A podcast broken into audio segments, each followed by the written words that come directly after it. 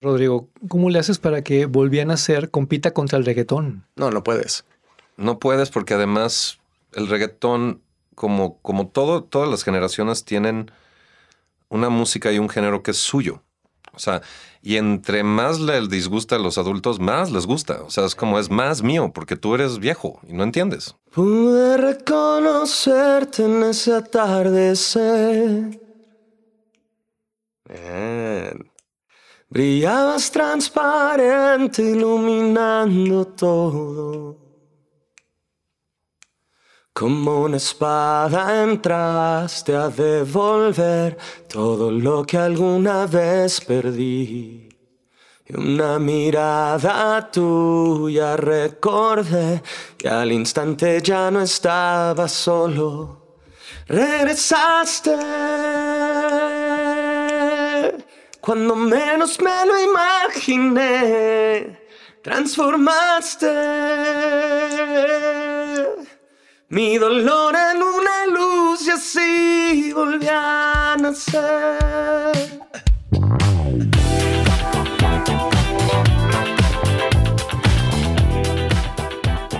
¿Qué tal? Bienvenidos, bienvenidas, bienvenides a mi cueva, la cueva de Álvaro, de Álvaro Cueva.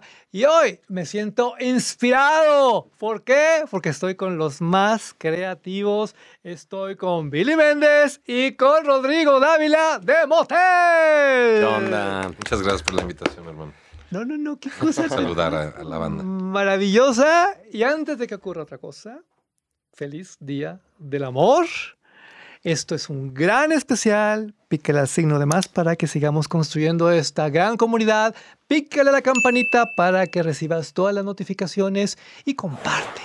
Comparte este podcast con tu enamorado, con tu enamorada, con tus amigas, con tus amigos, porque te juro que será memorable.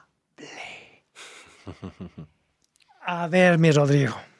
Comencemos, por favor, por el sencillo que ya es un éxito, acaba de salir.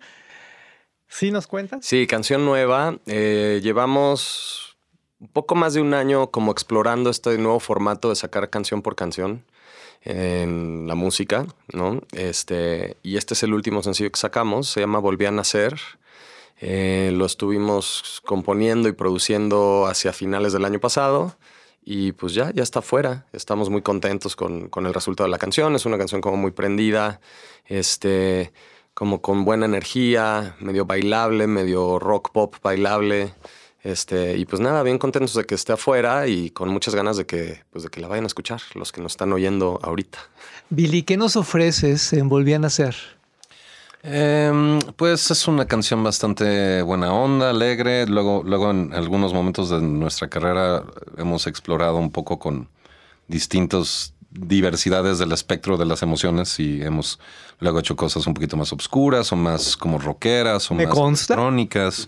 Eh, y creo que ahorita estamos en una etapa muy padre, muy este, como alegre, como muy, muy como más en un lado este, pues de los colores más ligeros del, arco iris, ¿no? Y, está padre. Eh, creo que es un, no sé, creo que es de esas canciones que te puede llegar a poner como de mejor humor si estás ahí en tráfico y, con el estrés de esa ciudad que es muy especial. Eh, creo que es una buena para tener ahí en el playlist del tráfico. Rodri, ¿cómo funciona esto? ¿Quién compone? ¿Quién trabaja la letra? ¿Cómo crean un sencillo de este tamaño? Em, justamente este sencillo surge de una como sociedad creativa que hemos estado construyendo hace unos años con dos amigos productores, eh, Benjamín Díaz y Iván Infante, que son, pues de alguna forma nos ayudaron ahorita como medio a, reinventar un poco la manera en la que trabajamos y, y la manera en la que sonamos, por ende. Entonces esta fue una canción que empezó a componer Iván y un día me enseñó como la, el, demo en musical, sin melodía, sin voz. Me dijo, mira lo que estoy trabajando, este, esta canción creo que tiene buen, una buena progresión armónica, buen beat, buen... Y en cuanto la oí me emocioné, dije, uff, esa me, me, encantó. Entonces, a partir de ahí le pedí el track y empecé yo como a jugar melódicamente para tratar de, de encontrar la melodía de la voz. Y una vez que salió la melodía de la voz, empe- empecé a jugar pues con, la letra, digamos, ya de, la canción. Entonces, este fue como un proceso distinto a como usualmente o como en épocas pasadas trabajábamos. Ya a partir de ahí, de pronto es, oye, Billy, ven, este, ¿qué guitarra se te, se imaginan? O sea, ¿cómo te gustaría abordar la parte de, de guitarra de este track? Y entonces en equipo, justamente con estos dos amigos nuestros, es que hemos como construido estas últimas canciones que hemos estado sacando. ¿Para quién es esta rola, Billy? Pues podría ser como medio universal, ¿no? O sea, no, o, o cómo lo ves tú. O sea, líricamente El es un poco como...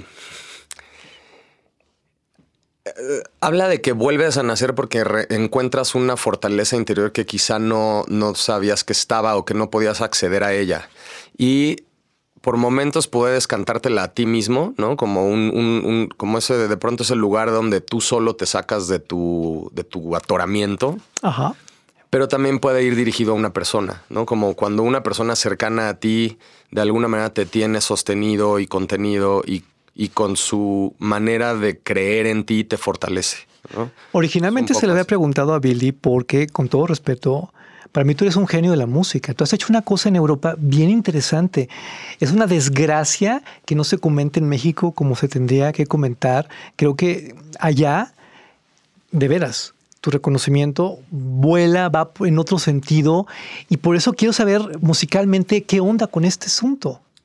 Eh, pues muchas gracias. Eh, definitivamente siento que ahorita vivo como unas cuantas distintas vidas. Este, Bienvenido al multiverso. Exacto, el multiverso y, y, pues es, es muy interesante como de repente pues esta acción de quitarte la cachucha y entrar en un entorno y luego hacer lo mismo y entrar en otro mundo completamente distinto y, y como bien dices es muy curioso porque no ni uno del otro reconoce el otro, ¿no? O sea, sí de repente se puede llegar a sentir como un par de vidas distintas. Em, pero no, o sea, de entrada yo siempre me he apoyado mucho con Rodrigo en, en- en- en nuestra como sociedad en el sentido de que yo soy disléxico con las letras. O sea, yo no escucho letras. Me, mi mente de repente, científicamente ya está comprobado que me dio paz. O sea, esto es algo que está, que es un hecho. Hay gente que la música les llama más y hay gente que la letra les llama más. Entonces, Por eso son la pareja perfecta. Exacto, y, y, pues Rodrigo siempre siendo pues letrista y, y autor, como que a mí pues fue como muy buena dupla entre los dos, ¿no? Porque él siempre eh, ha manejado muy, muy bien la letra y, es algo que él lleva trabajando muchos años y creo que e- eso es lo que también le da la identidad a Motel, como el, lenguaje, ¿no? Eh, la, manera que Rodrigo se ha desarrollado y ha crecido. Entonces, pues en, en ese sentido como que yo me siento muy en paz porque sé que, que Rodrigo lo tiene muy bajo control y este y, yo a mí lo que me pasa cuando escuché estas últimas canciones este la, hablé y le dije, oye, qué buena letra, o sea, haciendo el esfuerzo de, de enfocarme en la letra y darle un par de pasadas, como que sí me acuerdo que, sentí que, especialmente saliendo de este momento de la pandemia y como, como pues se puso intenso el asunto para todo el mundo y creo que, que este, este approach y este como acercamiento de poder hacer cosas, un mensaje es como de, no sé, como de unión, de cosas más positivas, de cosas como, como menos eh, obscuras, como que me gustó mucho que, la, que el proyecto está tomando esta dirección y que, y que como que, no sé, me, acuerdo que te, le, le eché un par de mensajes de que, oye, buenísima esta letra y buenísima esta letra. Eh, porque siento que justo estas, las últimas canciones que hemos estado sacando son, eh, están pues motivando y, y- y- pues tratando de, de contagiar algo un poquito eh, como más positivo en general, ¿no? Entonces, eh, pues sí, muy contento también con el trabajo de Rodrigo últimamente. No sé si ustedes lo sepan, pero siempre que viene gente del mundo de la música a la cueva de Álvaro, hago una travesura. Les voy a pasar un fragmento de su hermosa canción Volví a nacer. Y le voy a pedir a Rodrigo Dávila que la lea. Tú léela onda la palabra canta. Yo lo que quiero es que las audiencias aprecien la letra. Ok. Ojo, no sé si la transcribí bien. No, no, ahí veo unas cositas, pero las... Tú las ajustas porque pues tú eres el autor. Yo lo que quiero es regalarle este 14 de febrero al público esto. Motel con su rola en exclusiva. Venga. Em, ok, volví a nacer. Pude reconocerte en ese atardecer. Brillabas transparente, iluminando todo. Como, de- como una espada entraste a devolver todo lo que alguna vez perdí. Una mirada tuya recordé y al instante ya no estaba solo. Regresaste cuando menos me lo imaginé. Transformaste mi dolor en una luz y así volví a nacer. Es muy bonito, mi Rodri. Felicidades. Gracias. Ahora viene la parte ruda. ¿Me la cantan? ¿Puedes hacerlo al revés? Ándale. No, venga. Em, pude reconocerte en ese atardecer. Bien. Brillabas transparente, iluminando todo. Como una espada entraste a devolver todo lo que alguna vez perdí. Y una mirada tuya recordé y al instante ya no estaba solo. Regresaste cuando menos me lo imaginé. Transformaste mi dolor en una luz y así volví a nacer. ¡Wow! La hubiera bajado de tono tantito. No, es para que dimensionen el rolón que tienen, güey. No, no, no. Felicidades a los dos. Qué- gracias. Pero, a ver, si te das cuenta cómo crece con la música. Sí, no, yo lo estoy escuchando con todo el arreglo en mi cabeza y, y, pues sí Suena está. mejor. Pues es, lo- se complementa muy bien, que eso es un poco el trabajo, ¿no? Así que vayan y escúchenla porque ya está fuera. Está de pelos. ¿Cómo les está funcionando este asunto de un sencillo ahora, eh, los cambios en la industria? ¿Qué onda? Pues creo que va bien, ¿no? Como que nos pasaba mucho antes, que era el formato anterior, que era trabaja mucho para que tengas un repertorio, para que puedas hacer un disco. Y de pronto era, era, era lo que había y nos, nosotros nos entrenamos para ese proceso. Pero luego nos pasaba que tenías este disco con 10, 12 canciones y que solo el mundo conocía tres.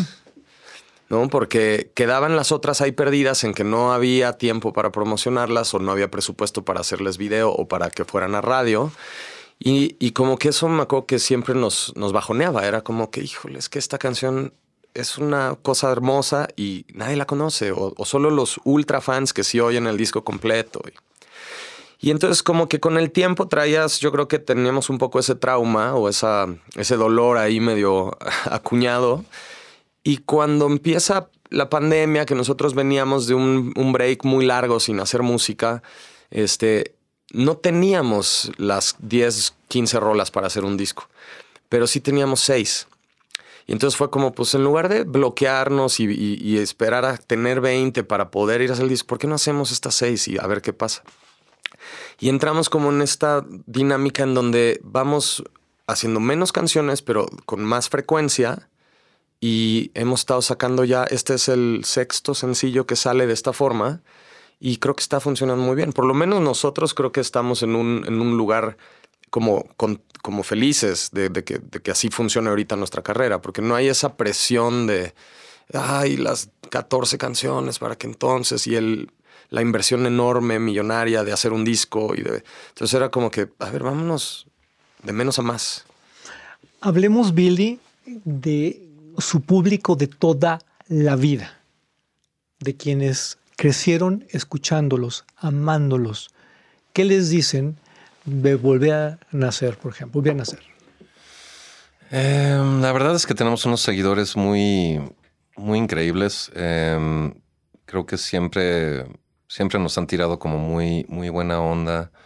Em, Porque el hate en su generación es rudísimo. ¡Qué barbaridad! No quisiera Es estar rudo. ahí. Es muy rudo, pero fíjate que, que nos va muy bien. O sea, tampoco hay que tocar madera.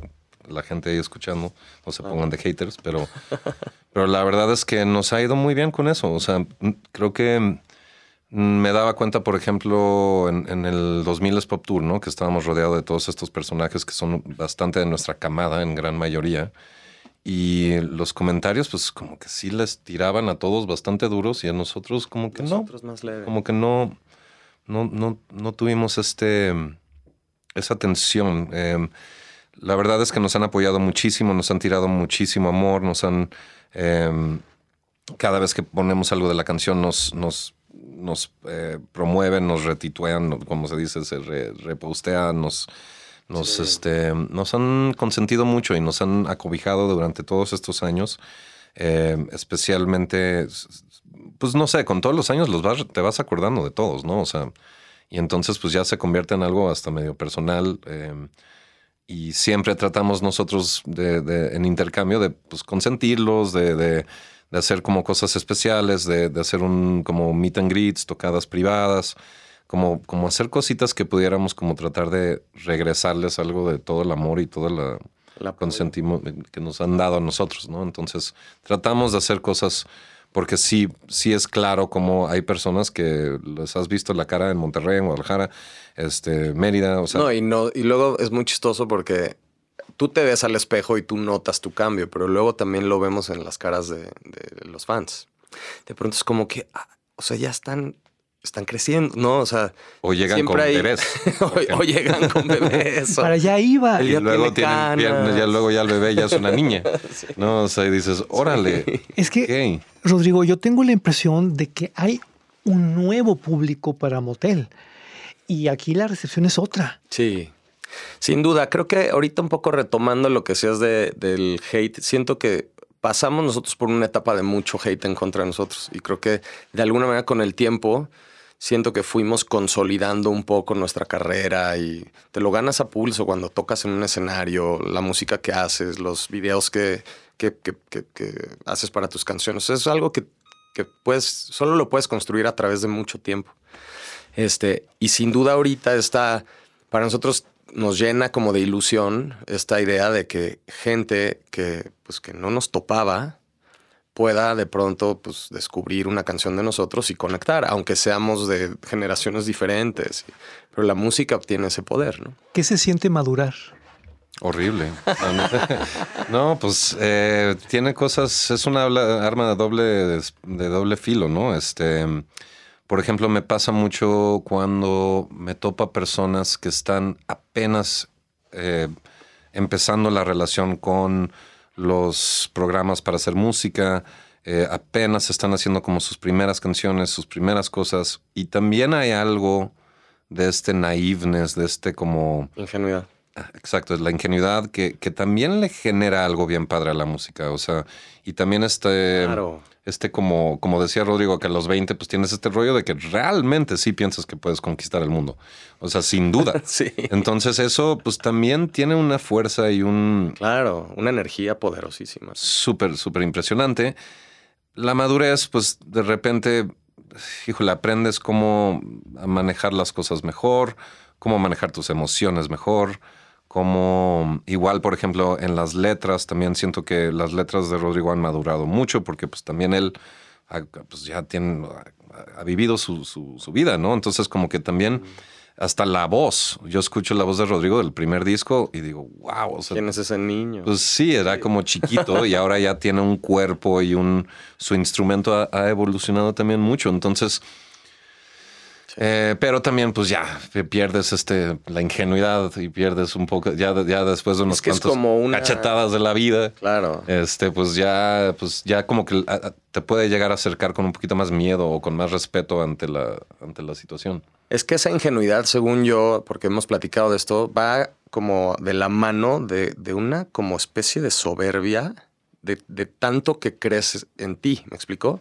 Es como que no entiendes bien a lo que te estás metiendo, pero tienes tal confianza en lo que crees, porque tienes 20 años, que entonces se genera esa cosa. Es que eres, por un lado, eres un niño y eres muy ingenuo, pero por otro lado, crees tanto que es casi soberbia tu manera de enfrentar pues la carrera y entonces vas con todo, ¿no? Como que no hay freno. Y luego, como bien dice Billy, hay, después vienen unos, unos años donde no te sale todo tan bien y empiezas como a, pues a, pues sí, te da, la vida te golpea y de pronto cambia, cambia esa forma.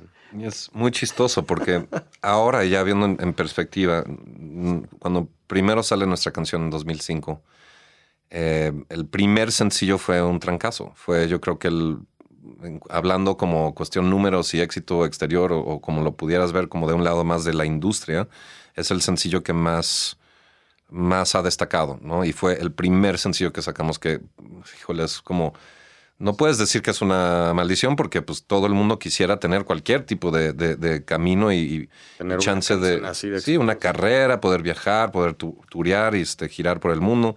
O sea, pero por el otro lado, la, primera canción es súper fuerte, ¿no? O sea, porque todo el resto de la carrera, pues me acuerdo que teníamos canciones que eran muy buenos, como Lejos estamos mejor, y Te vas, Somos aire. Son canciones que la gente ubica perfecto, canta perfecto, pero pues no sé, es como eh, I'm Beautiful y no, hay como un par de ejemplos muy buenos que de repente estas personas se desaparecieron del planeta después de este primer sencillo, ¿no? Este... Sí, como el, terror a ser un One Hit Wonder, ¿no? Después de una canción así de exitosa. Pero a ver, Rodrigo, ¿cómo le haces para que volvían a ser compita contra el reggaetón? No, no puedes. No puedes porque además el reggaetón, como, como todo, todas las generaciones tienen una música y un género que es suyo. O sea, y entre más le disgusta a los adultos, más les gusta. O sea, es como es más mío, porque tú eres viejo y no entiendes. O sea, y pues a mí me pasaba lo mismo con el punk o con el rock. O, han generaciones que pues que se dominan de, su de algo que, es que les da identidad. Exactamente. O sea, yo me acuerdo mucho de un, yo de chavito, de niño y luego de joven, fui mucho a un campamento. Este, y luego iba de guía. Y ya, y lo dejé, pero ahí tengo muchos amigos de ahí. Y luego ese campamento hace seis años, cumplió creo que 30 años. Y hubo como una, una convivencia de todas las generaciones. Y yo fui y, este, y me acuerdo mucho que en algún momento como para hacer, hicieron una dinámica como de hacer grupos y de, para que fueras conociendo gente y dijeron, géneros musicales se van poniendo en grupos con sus favoritos. Y entonces como que yo creo que me fui al rock y no sé qué. Y, y me acuerdo perfecto cuando alguien dice reggaetón. Todos los morritos que ahorita van y que tienen entre 17 y 25 años, todos se fueron a, un lugar y era y ese reggaetón. Quedaste tú y el otro en rock. Ah, estábamos, ajá, mi, tío, o sea, como que los de la vieja escuela, estábamos así, ah, no, pues nos gusta el rock. Pero con todo y reggaetón. Lo que iba con esto, que se me, que, que como que me desvía un poquito, es que me acuerdo que de repente en estas el principio de nuestra carrera nos topábamos a personajes de conocer como Miguel Bosé, como este, Sanz, como personas que llevan carreras muy largas, ¿no? Y me acuerdo que como que hasta ahorita empiezo a entender con los ojos que nos veían a nosotros, que era como, claro. muchachos, ahorita están en la cima del mundo. O, es como ahorita que yo veo a fenómenos como Peso Pluma o como, si me entiendes, que, que ahora ya entiendo y digo, a ver, a ver qué pasa en 20 años, ¿no? O sea, vamos a ver como la prueba un poco del tiempo. Y me acuerdo que ellos nos daban como ciertos consejos con un, como con un tono de entender un poco que esto era una, un maratón, no era una carrera. Entonces era este concepto de, pues, ok, o sea, ahorita estás, o sea, Miguel Bosé, pues llegó hasta la cima y luego se desapareció y regresó a la cima y se desapareció y regresó a la cima tres o cuatro veces en su carrera y pues es muy difícil llegar una vez. O sea, creo que es como un poco este rollo de, de ahora ya entiendo. Ya sabes que digo, ah, a mí también me da curiosidad de, de ver estas carreras que están ahorita comiéndose el mundo quiero ver qué pasa en 20 años, 15 años. O sea, me da curiosidad de ver si, si, si el destino y el género... Creo que va a pasar lo que siempre pasa. O sea, el género preponderante lo que tiene es que, como es eso, es la tendencia, tiene muchos exponentes que son muy exitosos durante la época que es preponderante. Y los mejores se mantienen y otros, y otros no. Y va a pasar lo mismo con las nuevas tendencias. O sea, al final eso no veo que pero lo que sí es que siento que em, entonces eso medio, o sea, lo que tú dices tienes toda la razón, pero, pero más o menos tendrían que, como Madonna, como ir como prácticamente ir adaptándose. O no, a- porque igual se van haciendo de nicho. Lo que también está, según yo, pasando es que ya no necesariamente para poder mantener una carrera, este, digamos que estable y como, frutosa. sí, o sea, financieramente sostenible, no tienes que estar en el top 40 del momento siempre. Claro. te vas haciendo de nicho. Es como las bandas de rock que cuando a nosotros nos gustaban, pues eran lo, lo más mainstream de lo mainstream y pues ya no. Claro. Pero vienen y tocan el Corona Capital y hay 60 mil personas cantando sus rolas. A mí me encanta su historia porque ustedes realmente son la historia de la música en términos tecnológicos, en términos eh, mainstream. Ustedes nacen cuando todavía había disqueras, Sí. cuando todavía tenemos esta fuerza de eh, el disco, eh, todo lo Cuando los discos se hacían en cinta, cuando no había manera que tú creyeras que podías hacer un disco en tu casa. No era, tú quieres hacer un disco, entonces tienes que hacer unas 10 canciones, ensayarlas a muerte, porque llegas a un estudio y el estudio cuesta un dineral. Entonces, para hacer 10 canciones vas a tener dos semanas. Entonces, ejecuta. ¿No? Y ahorita era, y en ese momento me acuerdo que nos emocionábamos porque ya podías tener en tu casa una computadora con, un, con una interfaz y, y un sistema de, de grabación de audio, pero como para poder preparar tu grabación, o sea, nunca con la calidad de un estudio. Era como medio, pues como una, una- un nivel de calidad un poquito menor. Y nos encantaba ese rollo porque ahí nos poníamos nosotros en la casa de Billy o en la mía a hacer nuestros demos de las canciones que luego terminaban siendo parte del disco. Pero era otro mundo, o sea, no, no podías creer posible el hacer un disco en, en tu casa. O sea, era. Y ahorita todo mundo, todo este chavito con una laptop puede hacer su disco ahí. Billy, ¿qué es lo que más extrañas de aquel primer momento? ¿O no extrañas nada? Nada, no, no es cierto. Es em, qué extraño de ese primer momento, así del mero, mero, mero principio. Em, mm, híjole. Mm, ¿Qué será? Creo que extraño como el, el- el- el- como el, el- primer acercamiento que Rodrigo y yo tenemos a este proyecto, donde era 100% nuestra prioridad en la vida. O sea, era nuestro aire. O sea, era algo que nos ayudaba a ser personas felices. O sea, era, era 100% la prioridad en todos los sentidos. ¿no? Entonces, también la fuerza con la que atacábamos eso, pues era, era muy impresionante. Y siento que también por eso, o sea, en el caso de Rodrigo y mío, eh, yo me acuerdo que cuando conozco a Rodrigo, yo, pues afortunadamente crecí con un papá músico y una o sea, papás músicos y crecí con un estudio de grabación en la, en la sala. Entonces yo pues me empecé solito a aprender a usar el equipo y estuve años ahí tratando de entender qué es un... Ahí grababas en cinta, que era ADAT, el último formato de, de- de cinta, que ahí te encargo hacer una canción electrónica porque literal tenías que sentarte ahí con el kick los dos minutos y medio o cuatro minutos, pum, pum, pum, o sea, así en vivo. Este... Y el chiste aquí es que como que yo le dediqué muchos años y mucho trabajo es- a este sueño y a esta cosa y de repente conozco a Rodrigo y me acuerdo que era la única otra persona de mi edad que también había invertido muchos años en, en- su desarrollo y en su instrumento y en su composición. Entonces me acuerdo que fue la primera vez que dije, ok, o sea, esta es una persona que, que estamos los dos trayendo algo a la mesa y siento que pues que esa, esa fuerza de dos personas que, que en realidad era como pues buscar un respiro de aire para sobrevivir juntos, pues se, se- se- inmediatamente se potencializaba ese, esa hambre ah, por, por dos o más. Billy, tú eres hijo de Memo Méndez, Rodrigo es hijo de Álvaro Dávila, el compositor del tema de quinceañera. Los compositores. la Bueno, ah, bueno, sí. Eh, ¿Cómo adquieres tu propia identidad, Rodrigo Dávila? Pues, Porque nada que ver sí, no. entre tu estilo y el de tu padre.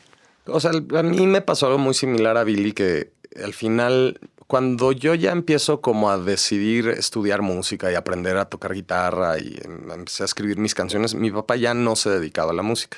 Él tuvo un momento por ahí, no sé exactamente qué edad tendría, pero a sus 40 yo creo, que él dijo, yo ya quiero hacer otras cosas. Y se movió, digamos. Entonces como que tampoco fue una actividad que hiciéramos juntos. Mm. Simplemente yo tenía su apoyo. O sea, como que él decía, sí, claro, música, pero él siempre fue como muy, este, no es que me obligara, sino que me ay- veía que yo tenía interés, entonces lo que él me ayudaba era a tener maestros. Entonces, de que entré a varias escuelas de música o luego tenía maestros en las tardes. O sea, yo no iba que a- al fútbol o al básquetbol después de la escuela, yo iba a puras clases de música. Y este, y cuando le dije, oye, pues que ya no quiero el piano, quiero la guitarra, en lugar de que me dijeran, no te quedas en el piano, me dijo, ah, sí, claro, vamos a comprar una guitarra. Entonces, como que de ese lado estuvo muy padre, como que siempre sentí como este apoyo de, claro, tú vas, pero, pero vas tú. No me tocó nunca el, a ver, siéntate, te voy a enseñar cómo se hace una canción. O sea, eso nunca me, me- me pasó con él. ¿Quién le puso motel a esta aventura? Porque le tengo que dar un abrazo, o sea, una medalla. Es el mejor nombre del universo. Es justo eh, Pepe Damián, que es el... Cuando nosotros estamos por sacar el primer disco, viene este momento en donde incluimos al proyecto a Rubén Puente y a Pepe Damián, que en ese momento ellos tocaban con Ben Ibarra. este, Billy era muy cercano como a ese mundo porque en ese momento todavía Memo, el papá de Billy, era productor y, director musical de los shows de Benny. Entonces ahí hacemos la conexión de empezar a tocar nuestras canciones con ellos. Y en el primer disco, este, ellos, o sea, forman parte del proyecto. Hacemos tres discos con ellos y luego viene un momento en donde ya no, no supimos cómo continuar como, como los cuatro y nos regresamos como al, al, pues sí, al formato original del proyecto que éramos Billy y yo. ¿Y se fueron a un motel o qué? No, él fue un rollo simplemente de buscar nombres y nosotros teníamos do- una o dos ideas bastante malas y él justo en una plática dijo, oye, ¿por qué no motel? Yo así de motel. Sí, me acuerdo que sí Había teníamos... una banda gringa que se llamaba Los Motels.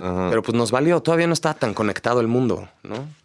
Y pues sí, eh, nos dábamos cuenta, por ejemplo, con nuestros compañeros Zoe, que en Estados Unidos les decían Zoe, este, como que estábamos buscando en algo que fuera corto. También había como este Unknown Mortal Orchestra, ¿no? Que es una banda que nos gusta, pero eh, cuando te acuerdas es, como, es que se llama algo orquestra, o sea, como que era muy confuso. Queríamos algo que funcionara en inglés y en español, que fuera cortito. Y ahí es donde salió este concepto de motel. Además, la publicidad pues, nos, nos impresiona cómo vamos y nos ponen pancartas en todos lados del país, en- internacionalmente. En todos lados, exacto. Increíble, nos dan unas bienvenidas increíbles. Hay una anécdota muy chistosa que, que está manejando Rodrigo con su hija y su hija dice, mira papá, ahí está tu oficina. Algo así, algo así dijo. No sé, no dijo oficina. Ahí pero que trabajas. dijo, Ahí trabajas, papá. Tenía cinco años. O sea. ¿a qué edad empiezan a leer? ¿Cinco o seis? A esa edad tenía. Ay, ahí trabajas. Oigan, ¿y no Y ahí batallaron? también, y ahí también, ahí también. No batallaron para entrar a la radio, porque, ojo, cuando ustedes comienzan, Tenías Traen- que sonar a la radio. sí, sí, tenías que sonar en la radio, una radio muy payoleada, pero además una radio como muy maleada, como muy popera, y ustedes traen siempre como mucha creatividad, chocan. Hicimos una labor enorme por entrar a la radio, este, o sea, con todo el apoyo de nuestra disquera del momento que fue Warner y de nuestro management, que a la fecha estamos con ellos, que es Saytrack. Em, me acuerdo que hicimos siete, ocho o más showcases para los directivos de las radios, unos en las oficinas de Warner, otros en el Hard Rock, este, otros en las oficinas de no sé qué estación de radio. O sea, era como que estuvimos ahí picando eh, piedra. Y luego lo que pasó fue que antes de ir a radio se movió nuestro manager y llevó el video a MTV. Ah, Y MTV dijo, claro, y lo empezaron a tocar y después de tres, cuatro meses de estar en MTV, porque se puso, se colocó así y a alta rotación y de pronto ya estabas en los 10 más pedidos y a partir de ahí la radio dijo, no, esto está, y entonces ya entramos. No en todas, empezó creo que pues una, una dijo, a ver, yo los pongo y para dentro de tres meses ya estaba sonando. Sí, para poner un poco de contexto en esto, eh, en ese entonces la única otra banda que tenía músicos en las que tocaban en la banda era Natalia Lafourquetina. ujú. Y ya. O sea, me acuerdo que las primeras giras era con UF y la academia. O sea, eso eran los, las personas con las que iba. Los que gira. hacían los festivales de Sí, radio. Sí, o sea, eran, no había bandas, no existía. Por el otro lado, en el underground está surgiendo este movimiento enorme de Panda, Allison. Allison. Allison también se coló a, a un mainstream. Este, pero, Pero había muchas bandas. pero habían muchas bandas en un underground, en un, en un como, como Sí, pues en el otro circuito, Sí. que no es el de la radio comercial. Por si esto no fuera suficiente, su música nunca ha estado estancada, no es estática, va evolucionando. Es admirable la, transformación. Si sientes cómo van creciendo musicalmente, si lo gozas. Sí, es que, Pues, es que siempre fue así. Tuvimos una teoría de, de- sí, de que, mira, si vamos a hundir el barco, lo vamos a hundir haciendo lo que queremos hacer. O sea, de todas maneras se puede hundir, ya sabes, y pues qué miedo luego quedarte haciendo algo que no Que necesariamente... no te puede salir. Exacto, y que no te encanta. Por eso, perdón, no me los imagino en el 2000 Pop Tour ahí echando el pasito. No, no hay pasos ahí. Afortunadamente 90, sí, no sí, hay sí. pasos. En el 90 sí hay pasos, acá no. Bueno, por lo menos cuando nosotros cantamos, no.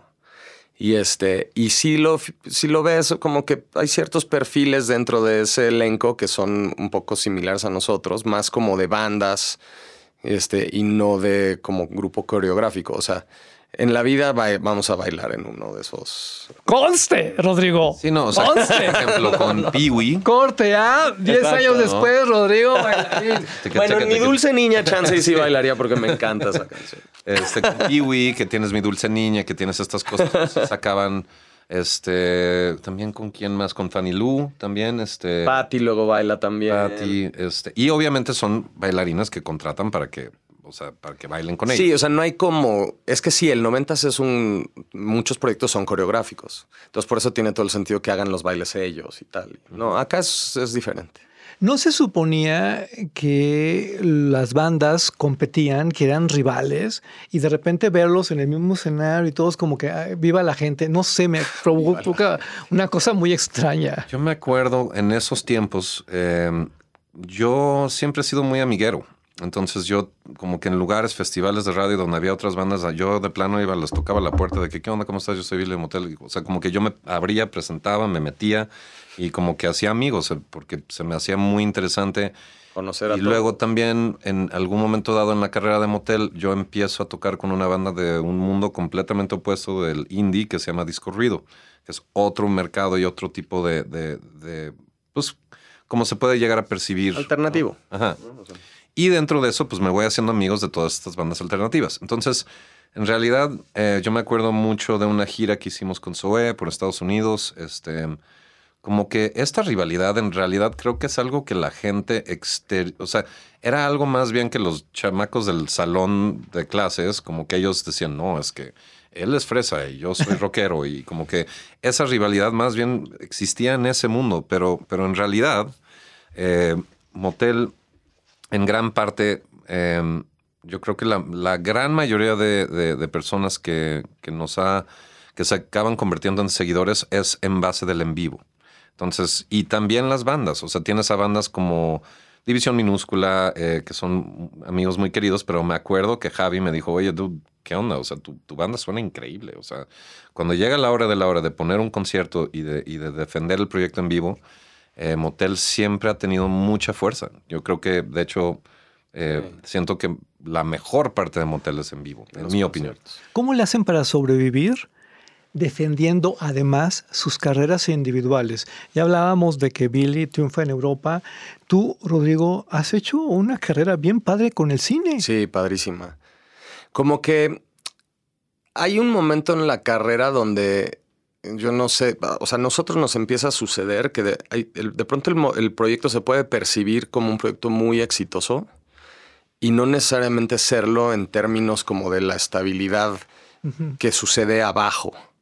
Y pasamos unos años bien difíciles nosotros de pronto en donde pues no, te- este, para poder sonar en radio tienes que invertir y entonces podías hacer 10 shows pero ganabas lo que te tocaba de uno. O sea, un- unos años muy difíciles. Y de, alguna manera esos años yo creo que nos fueron orillando a este periodo donde dejamos un poco de, componer. Era un rollo como de qué, qué vamos a hacer ahí. intuitivamente ni siquiera fue algo que hablamos. Intuitivamente lo empezamos a hacer, Billy por su lado y yo por el mío, pero es empezar a ver qué otra, de qué otra ancla te puedes agarrar para no sufrir la agonía de una carrera pues, que tiene sus altibajos. Pero además cero broncas entre ustedes. Ah, no, cero.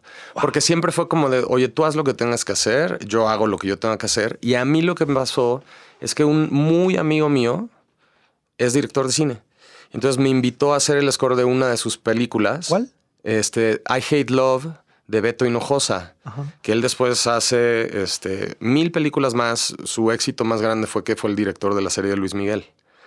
Pero entonces él me pone, me, me pide hacer el score. Yo nunca había hecho un score. Era una película indie. Y dije, pues órale, va, vamos a hacerla. Y hago ese score y de pronto a la fecha sigue sonando el teléfono. Así de, oye, ¿qué onda? ¿Quieres hacer el score de mi película? Y ya llevo más de 20. Entonces es como un rollo de... Y ese, ese, esa otra fase también me fascina porque de entrada me encanta el cine pero hago una música instrumental diferente, sin pensar en que sea un éxito comercial que suene en la radio. O sea, es un rollo más artístico. Es que ustedes son felices haciendo lo que hacen. Me queda claro que tenemos motel para rato. Sí. Pero este es nuestro especial del amor. que necesito que hablemos del amor. Nos amamos, nos amamos. Esa es la verdad, Álvaro. Eso que no queda. Y los amamos a ustedes también. A ver, Billy. ¿Cuál es tu situación amorosa? Em, yo estoy ahorita soltero. Eh, estuve en una relación bastante larga y tomó su tiempo, se cerró ese ciclo y ahorita estoy enamorado de mí mismo, Álvaro. Como debe de ser. Como debe de ser. Rodrigo. Yo voy para 10 años casado. Este, 14 de relación y estoy feliz feliz, feliz. O sea, tengo dos hijos y entonces mi casa se volvió mi santuario. Digo, siempre lo fue. Yo siempre fui un cuate que mi, máximo era meterme a mi casa. Este, pero ahorita más. Además, como en mi casa está mi estudio, entonces estoy rayado.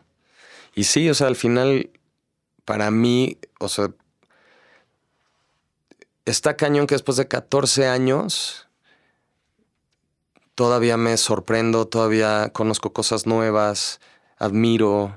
O sea, estoy plenamente enamorado ahí. Sí, sí, muy feliz. Cuando las cosas están bien, ya sea de manera solitaria, ya sea con familia, se nota.